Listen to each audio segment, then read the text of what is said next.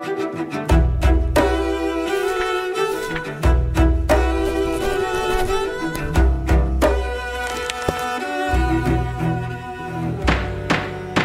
Bem-vindos a mais um Pro Bono, um programa em que tentamos responder a dúvidas jurídicas e hoje vamos falar de um tema pouco uh, usual no Pro Bono. Vamos falar de futebol. Uh, Fernando Veiga Gomes é advogado, obrigada por estar uh, connosco. Uh, já estamos de novo a jogar o campeonato. Um, mas fora dos relevados, há notícias, eh, há notícias em ter em conta a FIFA Clean House e também o regulamento para agentes desportivos. Comecemos por partes. O que é isto da FIFA Clear House? É, é um prazer estar aqui, antes de mais. Obrigada. A, a FIFA Clearing House é uma, é uma ideia uh, que já tem bastante, bastante tempo. Eu talvez começasse por dizer aquilo que ela não é o que deveria ser era uma ideia de dotar a FIFA e as transferências internacionais mais transparência, uh, porque havia sempre esta suspeita que era algo de muito opaco e muito escondido.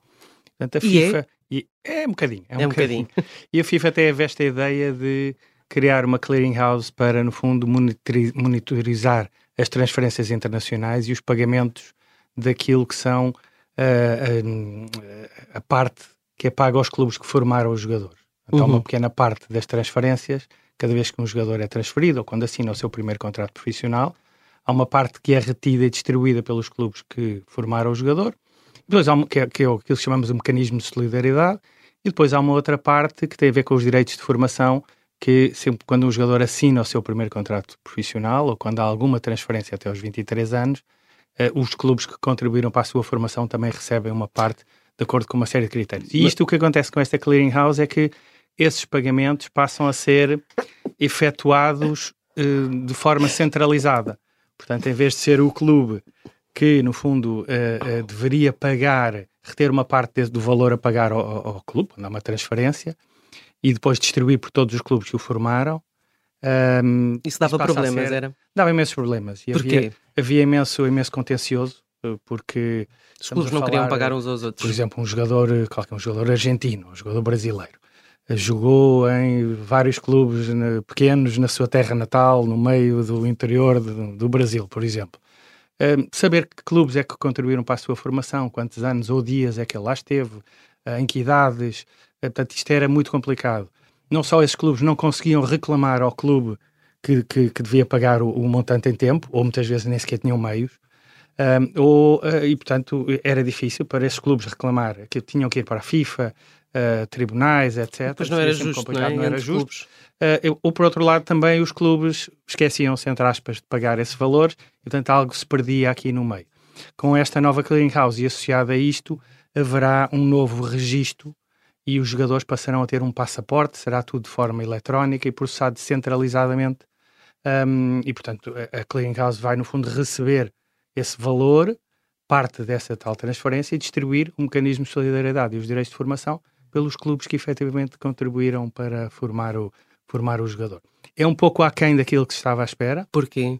Porque a ideia, a ideia inicial, aquilo que era a gênese da Clearing House, era que fosse processado tudo, todas as transferências, todos os milhões que nós vemos anualmente de transferências fossem centralizados, feitos através da Clearing House, e a Clearing House servir para pagamentos entre clubes, retenção de valores a pagar a agentes, também estes direitos de formação que eu falei há pouco, e, e outras, e portanto. Falta aí o bolo um dos agentes? Falta, falta, falta o bolo total. Falta, no fundo, quer dizer, a ideia era boa, mas ela foi um bocadinho amputada. Não sei se propositadamente ou se a FIFA quer, no fundo, utilizar isto como um teste para uma pequena parte daquilo que, que tem a ver com as transferências internacionais, mas a ideia seria um, até para poder monitorizar, ver os pagamentos feitos, etc. Questões também associadas ao branqueamento de capitais, lavagem de dinheiro, que é o mais importante no meio disso criminosa, também. etc. Com uma verdadeira clearing house centralizada seria possível. Aqui teremos só uma parte, ajuda, porque como eu disse, ajuda aos clubes, principalmente os clubes pequenos, a cobrar a sua parte dos direitos de formação um, e a parte da, da solidariedade e acaba com muita litigância a nível de tribunais da FIFA. Isto para alguns colegas meus advogados será complicado, mas uh, alguns que viviam disso, mas, uh, mas pronto, mas pelo menos melhora bastante nessa, só nessa para parte. Só para perceber, como é que isto se vai pôr uh, em prática? Perdão, isto já está em prática. agora vamos ver se efetivamente funciona. Agora uh, no, no, papel parece, mas, mas uma boa ideia. Já foi utilizado? Este, ser, este, mecanismo é, de... Entrou em funcionamento apenas no dia 16 de novembro. Ok. Uh, e, portanto, uh, um, as novas transferências serão agora, em janeiro, porque o mercado, o mercado está aberto neste momento, uhum. e, portanto, vamos ver como é que se processa a partir daqui. O verdadeiro Por exemplo, o caso do Enzo pode ser um, um caso desses? O caso do Enzo pode ser um caso desses, pode, pode sim, porque haverá certamente 5% de, do valor da transferência, falam-se em muito, muitos milhões, 5% que serão distribuídos pelos clubes que formaram o jogador. Na Eu penso que ele tem menos de 23 anos, portanto também haverá ainda uma parte de direitos de formação a pagar e, portanto, isso já será feito através da Clean House. Vamos uhum. ver se funciona. É uma boa ideia. Um, há também uma boa ideia para o regulamento dos agentes de futebol. Um, também já está publicado, segundo sei. Uh, há imensos agentes, imensos empresários, imensas empresas uh, de empresários de futebol. Um, como é que este regulamento uh, permite maior transparência no acesso à profissão destes, destes agentes tem uma de futebol? história Tem uma história atrás. Nós começámos por ter os agentes de futebol. Primeiro eram agentes, depois eram. Primeiro eram empresários, depois eram agentes, depois eram intermediários, agora voltam a ser agentes. E nós tivemos uma tentativa da FIFA de desregulamentar completamente a esta profissão, esta atividade. E nos últimos anos assistimos a uma selva completa de qualquer pessoa poderia intermediar e, portanto, era, era, era complicado uh, uh, perceber quem é que efetivamente representava o jogador. Havia várias pessoas à volta de uma mesa: era o pai, era o amigo, era o irmão, era o advogado, era, era o tio, eram empresas com direitos de imagem, era uma grande confusão. E isso correu bastante, bastante mal. Portanto, no fundo, o que é que se pretendia? Os agentes teriam que se registar em cada país onde fizessem uma transferência se criava ainda. Uma... Tem um CAI para isso? Eh, não, teriam que se registar. Portanto, em cada ah, associação, ah, okay. em cada federação de futebol, onde eles efetivamente atuassem, eles teriam que se registar e, portanto, teriam que fazer um registro em vários países, etc. Correu muito mal. Uh, e, efetivamente, continuava a haver questões de, de, de opacidade, de falta de transparência, etc. Portanto, era preciso um sítio centralizado. Era é? preciso um sítio centralizado. Portanto, voltou-se atrás outra vez, voltou-se a regulamentar a, a, a atividade de, de, de de, de, futebol, passa a haver uma licença uh, com base mundial, portanto, os, os, agentes passam a ter uma licença, têm que fazer exame e, e, a, e a, ter uma, a ter que ter essa tal licença, e só os agentes devidamente licenciados é que podem exercer essa, essa atividade. Portanto, isto é uma, é uma grande mudança, ao mesmo tempo passam a, a, ser sujeitos à jurisdição da FIFA. Portanto, questões que existam entre agentes e clubes, ou entre agentes e agentes treinadores, jogadores, etc., passam a ser dirimidas nos, nos órgãos da FIFA, nos tribunais da FIFA, e depois com os recursos que estão, que estão previstos. Nós temos ideia de quantos uh, agentes, empresários de futebol nós temos hoje em dia? Nós temos, não, não sei o número, o, o, número mundial, porque lá está. Não, não, em, não Portugal, neste, em Portugal. Em Portugal, pelo menos aqueles agentes, isto está registado, isto está disponível no, no, no, site da Federação, pelo menos aqueles que exercem atividade de Portugal, ainda estamos ao abrigo das, das antigas regras, não das novas, pelo menos, e sim, esses sabemos, quando, não sei exatamente, são centenas ou milhares, mas, hum.